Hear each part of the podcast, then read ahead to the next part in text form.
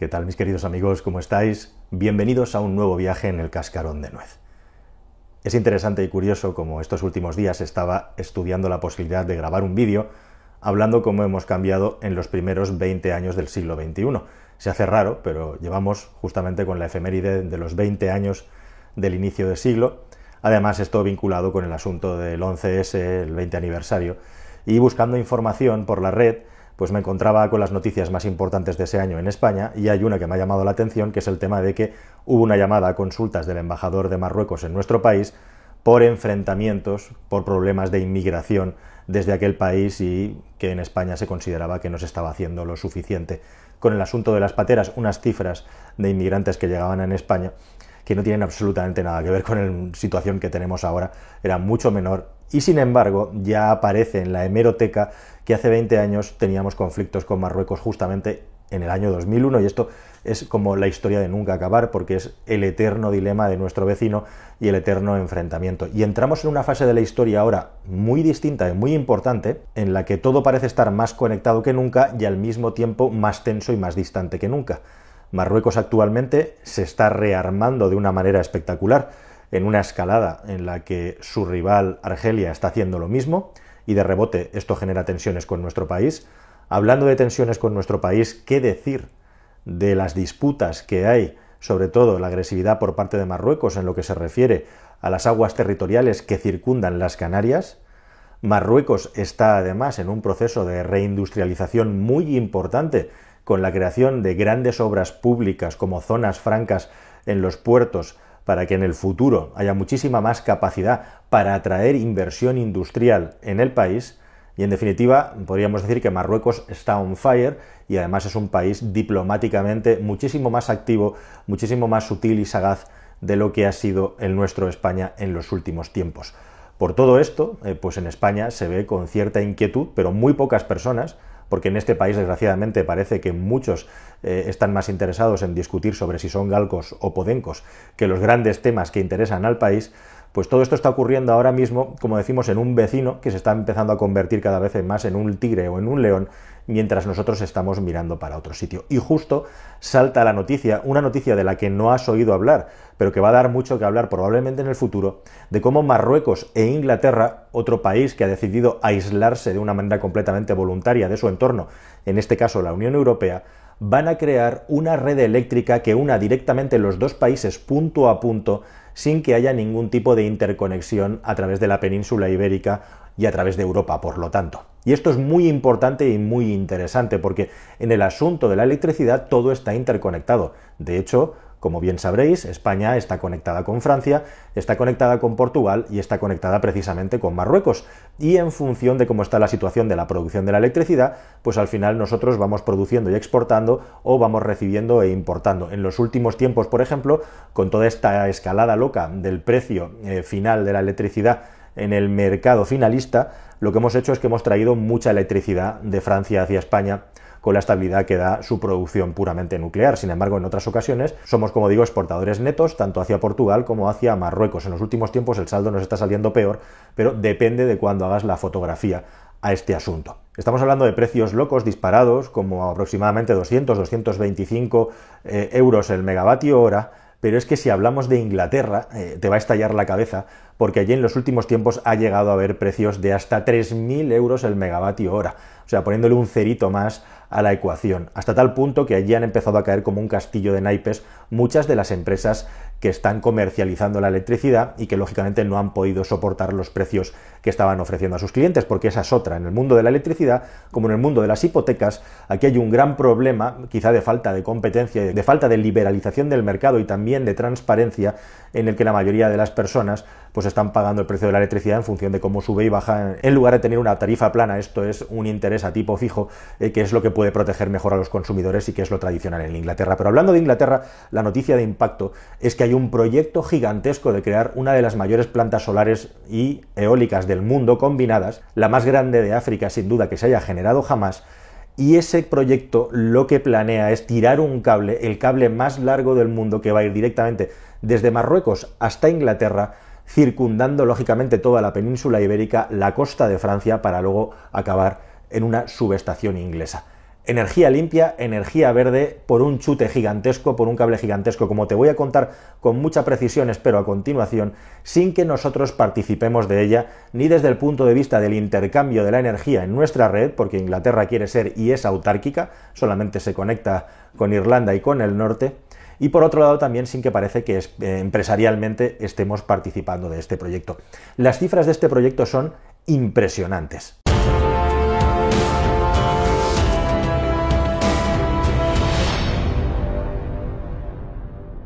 Estamos hablando aproximadamente de 10,5 gigavatios de potencia instalada, que se reparte aproximadamente en 7 gigavatios de potencia en energía solar, más otros 3,5 en energía eólica, en una provincia lindando pues, con las zonas más desérticas de Marruecos, pero un poco más hacia el norte, que además vendría soportada por una batería gigante, por una factoría con una batería gigante que tendría nada menos que 20 gigavatios hora de capacidad de almacenamiento y 5 gigavatios de potencia máxima de salida. Lógicamente, las renovables, aunque desde luego en Marruecos va a haber muchísima radiación solar, de hecho el proyecto habla que en Marruecos en esa zona hay un 20% más de radiación solar que en España, pues lógicamente por las noches va a producir prácticamente nada. Eh, entonces han pensado hacer un mix, un equilibrio con la solar y la eólica, en la que la solar, como veis, tiene pues más o menos el doble de capacidad productiva que la eólica, y todo este mix de energía se va a ir acumulando en una batería que es la que tiene la responsabilidad de ir soltándolo de una manera coordinada y sincronizada con los requerimientos que tenga la red eléctrica en Inglaterra, siempre energía verde, lo cual puede ser un gigantesco alivio, por ejemplo, de cara al mix energético inglés,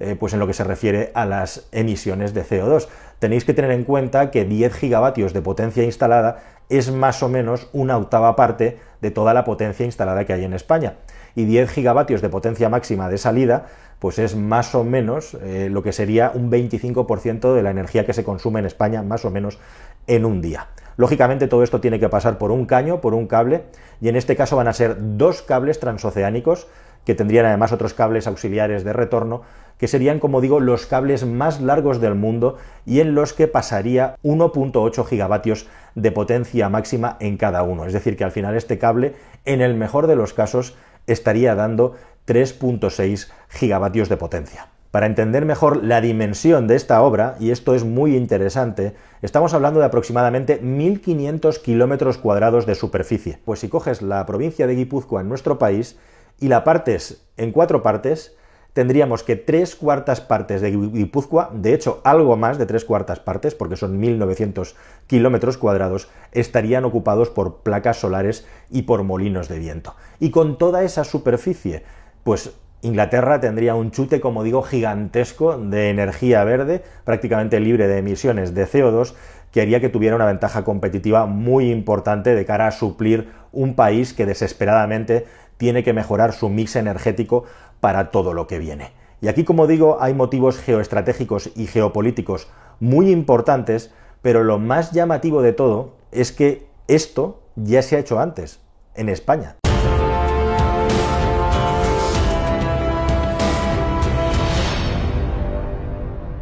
Pero lo más curioso e interesante y que quizá no sepas es que en la península ibérica somos pioneros en este tipo de infraestructuras porque las Islas Baleares están conectadas con la península. Hay un cordón umbilical que une la península y las Baleares a través de una zona muy cercana de Sagunto, concretamente de la subestación de Movedre. Un sitio estratégico, no solamente porque la distancia es muy corta, es una de las más rápidas y acortadas desde la península ibérica hasta Saponsa, que es a donde está la otra estación eléctrica en las Islas Baleares, sino porque ahí tenemos una central nuclear. Y es que en los últimos 10 años las Baleares, como todo el país, han crecido muchísimo en lo que se refiere al consumo de energía y las Islas Baleares es un reflejo perfecto de lo que pasa en Inglaterra. No tienen suficientes fuentes limpias de producción de energía. De hecho, tradicionalmente las Baleares han estado muy atrasadas en lo que se refiere a la producción verde porque allí lo que había era básicamente centrales térmicas y es en demasía lo que sigue habiendo. Hay un proyecto ahí muy importante. Entonces, Red Eléctrica Española ideó el proyecto Rómulo, imitando otros proyectos que se habían realizado antes en Canadá, en Noruega o también en la mismísima Italia, en la que a través de un cable enchufamos energía de la central nuclear y del mix energético español mucho más limpio que el de las islas con destino a Mallorca. Pero es que luego allí, en Mallorca, hay otra ramificación de cable que va hacia la isla de Ibiza, que es el plan Rómulo 2, en este caso de corriente alterna, y otro más que va desde las Islas Baleares, en este caso Mallorca, hasta Menorca. Esto es muy curioso e interesante, lo de Mallorca y Menorca. Ese cable es antiguo, y ahora me va a dar para contarte una cosa, pero déjame que te diga nada más. A nivel de ingeniería, el reto que es lanzar un cable de 3.800 kilómetros de longitud desde Marruecos hasta Inglaterra, bordeando la costa justamente para intentar evitar los lugares más profundos que dificultarían mucho la extensión del cable, un cable que en el proyecto español se utilizó dos tipos de barcos, los dos únicos que hay en el mundo, uno de bandera noruega y otro de bandera italiana precisamente, que son capaces de transportar hasta 7.000 toneladas de cable para poder extenderlo en un único tramo sin que haya empalmes entre medio. Este proyecto, el inglés, teniendo en cuenta que en España pues el cable está aproximadamente con una longitud de 250 kilómetros, estamos hablando de 3.800, es decir, es bastante más de 10 veces más. Desconozco si existe barco alguno en el mundo capaz de transportarlo de una sola vez y poderlo desenrollar e instalando. Habría que hacer una adaptación posiblemente de un supercarguero para poder llevar este cable o de otro modo habrá que hacer empalmes entre ellos. El cable español tiene 250 kilovoltios de capacidad y son 400 megavatios la potencia máxima que es capaz de transportar igualmente en dos cables distintos que tienen además su cable de retorno y una línea de fibra óptica. Como digo, se hace con corriente continua porque justamente la corriente continua es la tecnología que ofrece mejor relación entre coste y beneficio para hacer una línea tan larga sin que haya distribuciones intermedias. Y además tiene otra ventaja muy importante que es que no tiene pérdidas. Se estima más o menos que por cada mil kilómetros hay un 3% de pérdidas. Así que si redondeáramos a 4.000 kilómetros, el proyecto inglés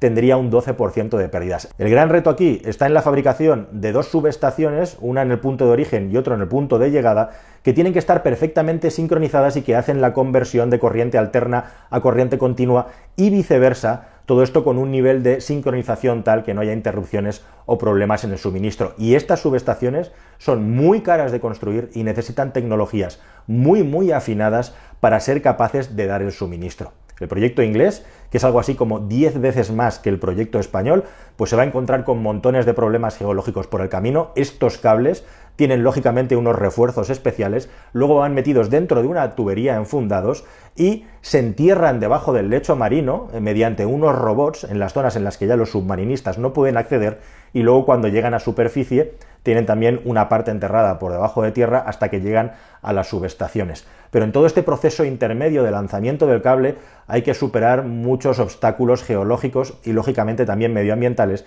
que en un proyecto de estas dimensiones tan impresionantes nadie sabe muy bien cómo van a conseguir tener éxito. Dejadme que os cuente nada más que hay un cable mucho más arcaico, como digo, que estaba conectando la isla de Menorca y la de Mallorca y hace unos años, si no me falla la memoria, fue en 2017, el ancla de un barco lo seccionó, haciendo que se dispersara todo el aceite refrigerante que tenía el cable y creando una avería que provocó un gran apagón en la isla. Isla, la de Menorca, por ejemplo, que vive de una central térmica hasta la que hace cuatro días se estaba suministrando solamente fuel, fuel hoy, lo mismo que consumían los barcos y consumen los barcos cuando están en alta mar y por tanto es uno de los productos o el más contaminante que existe para generar energía junto con el carbón. La gran mejora de esa central térmica ha sido ni más ni menos que empezar a modificarla técnicamente para que pueda funcionar con el mismo gasoil con el que funcionan los camiones o los barcos cuando están cerca del puerto o nuestros coches, por ejemplo. Así que este tipo de obras públicas, con ayuda de estos barcos especiales y con ingeniería propia, ya se han realizado en España. Sin embargo, en este caso, Inglaterra quiere ir mucho más allá y en esta lucha o esta pelea por conseguir energía verde es muy probable que en el futuro cada vez más se tire de África y que estos cordones umbilicales sin destinos intermedios sean cada vez más habituales. Hay por ahí una imagen en internet y con ella os dejo en la que tuvo mucho éxito en su día, se venía a hablar, se venía a decir eh, cuál es la superficie que realmente necesita un país como Alemania, la Unión Europea y el mundo entero para poder suministrar la energía que necesita todo el planeta únicamente con placas solares. Esto, por supuesto, mientras sea de día. La cosa no es tan sencilla, pero bueno, como ejercicio de abstracción, como ejercicio intelectual, pues es interesante. Mientras tanto, mientras todo esto se está gestando y sucediendo, pues en España estamos a otras cosas, estamos a otras guerras y a otras historias, y estamos igualmente permitiendo que desde un punto de vista absolutamente virtual y no belicista, pero nuestro país, nuestro país vecino, con el que tenemos unas relaciones muy complejas, se vaya haciendo fuerte, se vaya rearmando cada vez más económicamente, mientras nosotros tenemos que estar mirando más tiempo de reojo a lo que sucede en la Unión Europea. Y todos estos planes que tenemos, que tienen una fecha y tienen unos porcentajes que cumplir, pero en los que el camino que hay entre medias no está nada claro por dónde se tiene que recorrer. Nada más, queridos amigos, espero que esta información y este proyecto te haya parecido interesante, lo seguiremos muy de cerca, es mega ambicioso y vamos a ver finalmente si se lleva a cabo y si se hace una realidad. A espaldas de España, lo veremos. Hasta el próximo vídeo, amigos. Adiós.